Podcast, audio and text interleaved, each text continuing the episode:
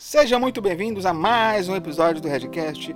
Hoje, continuando com o novo formato, com a nova função, né, explorando temas que estarão na prova do ENAD para os estudantes de design.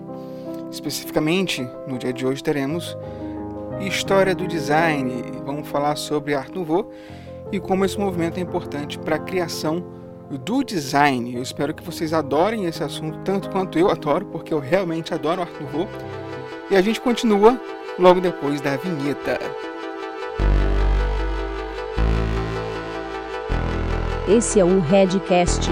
Arte, design e comportamento, tudo embolado um por cima do outro. O Art Nouveau ele começa na Europa. E tendo ali essa proximidade com o Japão, as influências da arte japonesa são muito intensas em toda a Europa. E uma das coisas mais legais que a gente vê quando começa a estudar sobre o Art Nouveau é a, essa proximidade, ela, ela chamava-se assim, japonismo, né? o nome que a gente dá para essa relação entre as artes. E, e todo o estilo caligráfico de linhas, os temas que não eram muito comuns na Europa, acabam sendo reestilizados, a gente pode dizer assim, devido a essa proximidade. Mas tudo começa mesmo no Salon de l'Art Nouveau, ou o Salão da Nova Arte, por isso que chama Art Nouveau né, em francês. Que o Samuel Bing ele tinha criado esse lugar para poder as pessoas exporem. É, é, tipo uma galeria de arte, né? Você imagina como se fosse a Urban Arts hoje. E todo mundo vinha do, do da Europa inteira para expor ali, porque ali era um negócio que mostrava uma curadoria muito bem feita dos maiores artistas, artistas mais promissores também da, da Europa.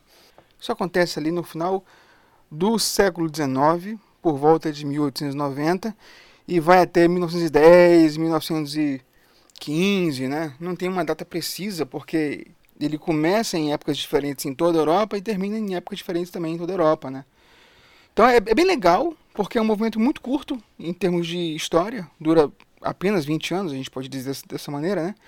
E, e ele é muito intenso. Ele começa de um jeito, evolui muito o estilo e deixa um legado absurdo pelo mundo inteiro. A gente começa aqui falando do estilo japonês que influenciou toda essa formação do Art Nouveau.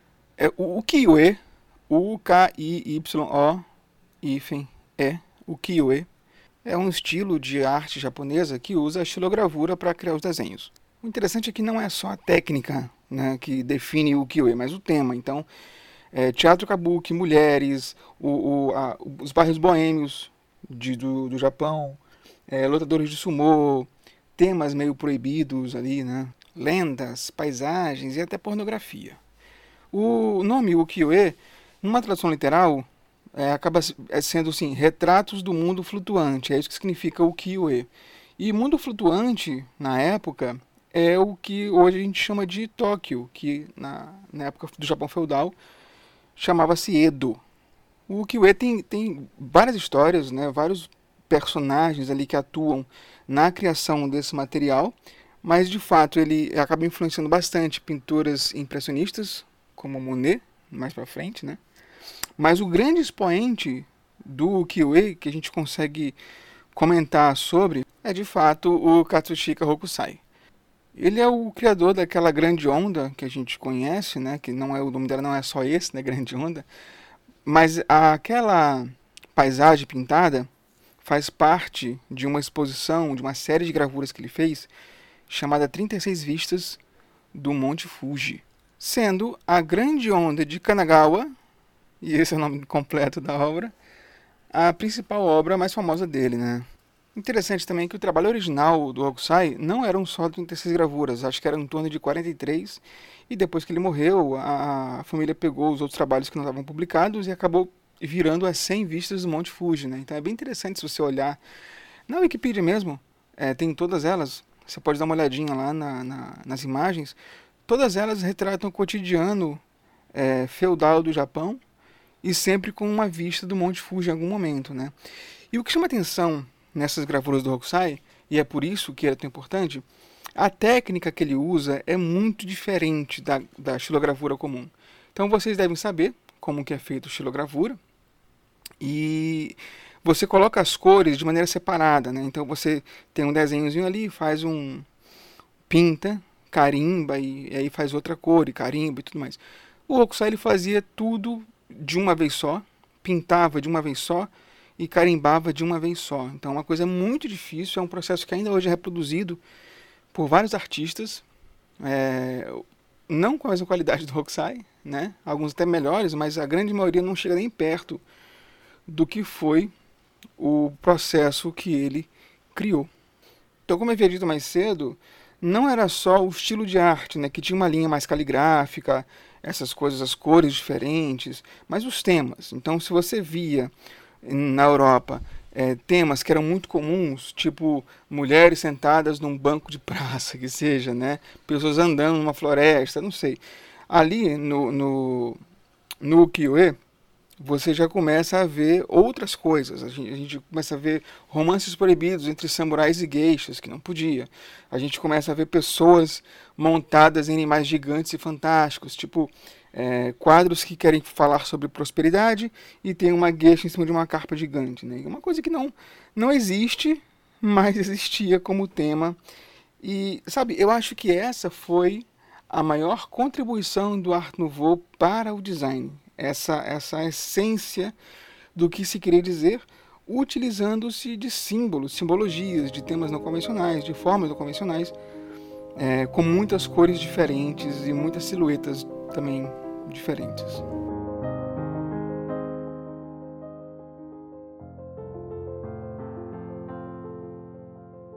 Uma coisa que é muito legal e a gente nunca comenta sobre é que as, as bases do que o Art Nouveau provoca no design são a, essa criação de ornamentos, né? mas só apenas como estética por enquanto, e essa evolução para a estrutura baseada no ornamento. É, é, é, um pouco complicado de entender, mas os próximos movimentos de design eles começam a ter é, estruturações feitas a partir de ornamentações. Então a estrutura gráfica de um material é feita pela ornamentação. E aqui no Art Nouveau, essa ornamentação era só uma visualidade, era só uma. Um, um, eu falar ornamento, mas não é ornamento, é, é apenas um estilo, vamos colocar dessa maneira, acho que fica mais fácil de entender. Um outro, um outro artista que se destacou bastante foi o Alfonso Mucha. E se vocês procurarem M-U-C-H, o Mucha, vocês vão ver que o trabalho dele é uma coisa absolutamente incrível e parece que ele pintava com Photoshop. Eu não estou brincando, não, cara. É, é, bizarro o negócio. Você olha e você fala assim: nossa, como que esse cara fazia isso com tinta, né? E uma coisa que era muito legal é que nos cartazes dele, você tinha lá os cabelos das mulheres que ele desenhava, todos flutuando, todos voando. Parecia. É, eu não sei se vocês já viram um personagem de videogame chamado Spawn. Parecia a capa do Spawn, sabe? Tinha vida, os cabelos eram todos vivos e, e tinha estética própria e tinha um movimento próprio e era completamente diferente do resto das coisas, mas o acabamento das pinturas do Mucha são incríveis. Um outro expoente muito importante é o Jules Cherret. A gente considera ele o pai do cartaz moderno porque ele tinha 13 anos quando ele aprendeu litografia e previa que os cartazes tipográficos, que eram muito comuns na época, iam sumir, que só ia sobrar os cartazes é, litográficos, com desenhos e etc. E tudo mais. É, ele usava muitas cores luminosas, todos os trabalhos dele tinham pessoas que tinham movimentos muito energéticos, mas ele tinha uma beleza idealizada. Então, por isso é muito fácil descobrir os trabalhos do Cherré. Você olha os narizes, as mulheres, as posições, as roupas, você sabe que aquilo ali foi feito pelo Cherré. E quando você procura Art Nouveau no Google, é, cartazes Art Nouveau, você tem do, duas pessoas que aparecem sempre. A primeira é o Júlio Cherré, que o, a, o cartaz dele é aquele cartaz meio aquarelado, que é a cara do Art Nouveau. E o outro é o Toulouse-Lautrec, que fez os cartazes do Moulin Rouge. Juntos, esses dois são basicamente a cara do, do Art Nouveau. São as pessoas que criaram esse estilo que ficou conhecido como Art Nouveau para muita gente. Não é necessariamente é o único estilo que tem, claro que não, mas no nosso imaginário, quando a gente fala de Art Nouveau, a gente imagina sempre esses dois artistas. O Toulouse-Lautrec, inclusive, é, com os trabalhos do Moulin Rouge, ele acaba virando uma referência para muitos dos, dos, autores dessa época, inclusive para Boucher. É, tem um cartaz do Lautrec chamado A Gulosa no Moulin Rouge. La Goulou ou Moulin Rouge? Eu não sei falar francês, me perdoem. Se eu estiver falando errado, vocês me corrigem depois, não tem problema. É, era legal porque ele tinha um padrão dinâmico de planos muito chapados. Então você tinha um primeiro plano ali de silhuetas dos espectadores, é, é, depois ovais amarelas para indicar as luminárias né, da, do salão, e as roupas de baixo das dançarinas do Cancan estavam brancas. o que é interessante é porque as, as dançarinas do Cancan elas usavam uma roupa íntima transparente ou aberta, né, para que todo mundo visse tudo. E o Toulouse não podia fazer isso nos cartazes, então ele começa a pintar as partes de baixo, a roupa íntima das, das dançarinas, de branco. Então, no nosso imaginário, é, a gente acaba concordando que dançarinas de cancan sempre usavam uma roupa de baixo branca. O estilo do Toulouse-Lautrec também é completamente perceptível. Você olha e fala assim, nossa, isso aqui foi o Toulouse que fez, ou isso aqui foi o Cherré que fez, ou isso aqui foi o Muxa que fez, né? Dá para entender, dá para compreender. Principalmente uma coisa que era muito comum é, nas, nas, nos cartazes do Art Nouveau eram propagandas de cigarro e de bicicleta. Não me perguntem por que, mas eram, tá? Eventualmente, o Art Nouveau ele sai ali da região da França e vai para outros, outros países, né? O que é interessante é que em outros países ele teve uma, uma cara um pouco diferente, com um nome um pouco diferente. Por exemplo, na Alemanha, ele chamava-se, vamos ver se você falar, tá, gente? Jugendstil, né? J-U-G-E-N-D-S-T-I-L, ou estilo jovem, arte jovem. Ele começa porque ele foi publicado a primeira vez, né, esse estilo do Art Nouveau, numa revista chamada Jugend, que era Juventude, em alemão, em Munique, em 1000 1895. Então, se você olha toda a arte feita tanto na França, quanto na, na, Inglaterra, quanto na Alemanha, você começa a perceber que existem temas florais, existem temas de linhas curvas, de, de pouca gravidade. Então, os cabelos são sempre muito frondosos, muito vistosos. É, as roupas, elas têm um movimento próprio. As cores, como eu já falei, são muito luminosas e muitas dessas, dessas ideias são exploradas muito depois também do Art Nouveau.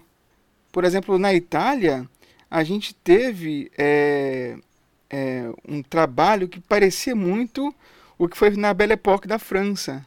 E como era uma coisa muito procurada, muito vistosa, é, muita gente ganhou muito dinheiro fazendo vários cartazes, né? Assim, focando na, na não na criação, mas na produção de cartazes a todo vapor e perdendo-se a qualidade em alguns momentos ali. E outras pessoas, uns, uns talentos menores, começavam a é, é, copiar estilos. Né? Então, o Art Nouveau ele vai desaparecendo devagarinho até ali a Primeira Guerra Mundial, é quando ele some de vez, principalmente porque a Europa inteira não tinha mais interesse em, tra em tratar dessa parte estética nesse momento, mas o Art Nouveau ele deixa um legado muito importante.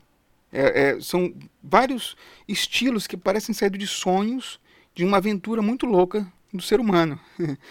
então, o, o que, que vem daí são designers do século XX, já que já começa a ideia do modernismo, que adotam é, não só a aparência do Art Nouveau, mas também todas as atitudes com materiais, com processos, com valor de produção. Então, se a gente hoje tem uma certeza, é que o Art Nouveau ele criou as bases para o design moderno. E para você que chegou até aqui, muito obrigado pela sua presença, muito obrigado pela sua paciência. Se gostou do episódio, compartilhe. É, não esqueçam de seguir o arroba no Instagram. Me sigam também nas redes sociais, não é muito difícil me encontrar, tem muito mais conteúdo espalhado por aí. Eu realmente espero que tenha sido proveitoso para você. Então, fiquem bem, aproveitem o dia e até a próxima.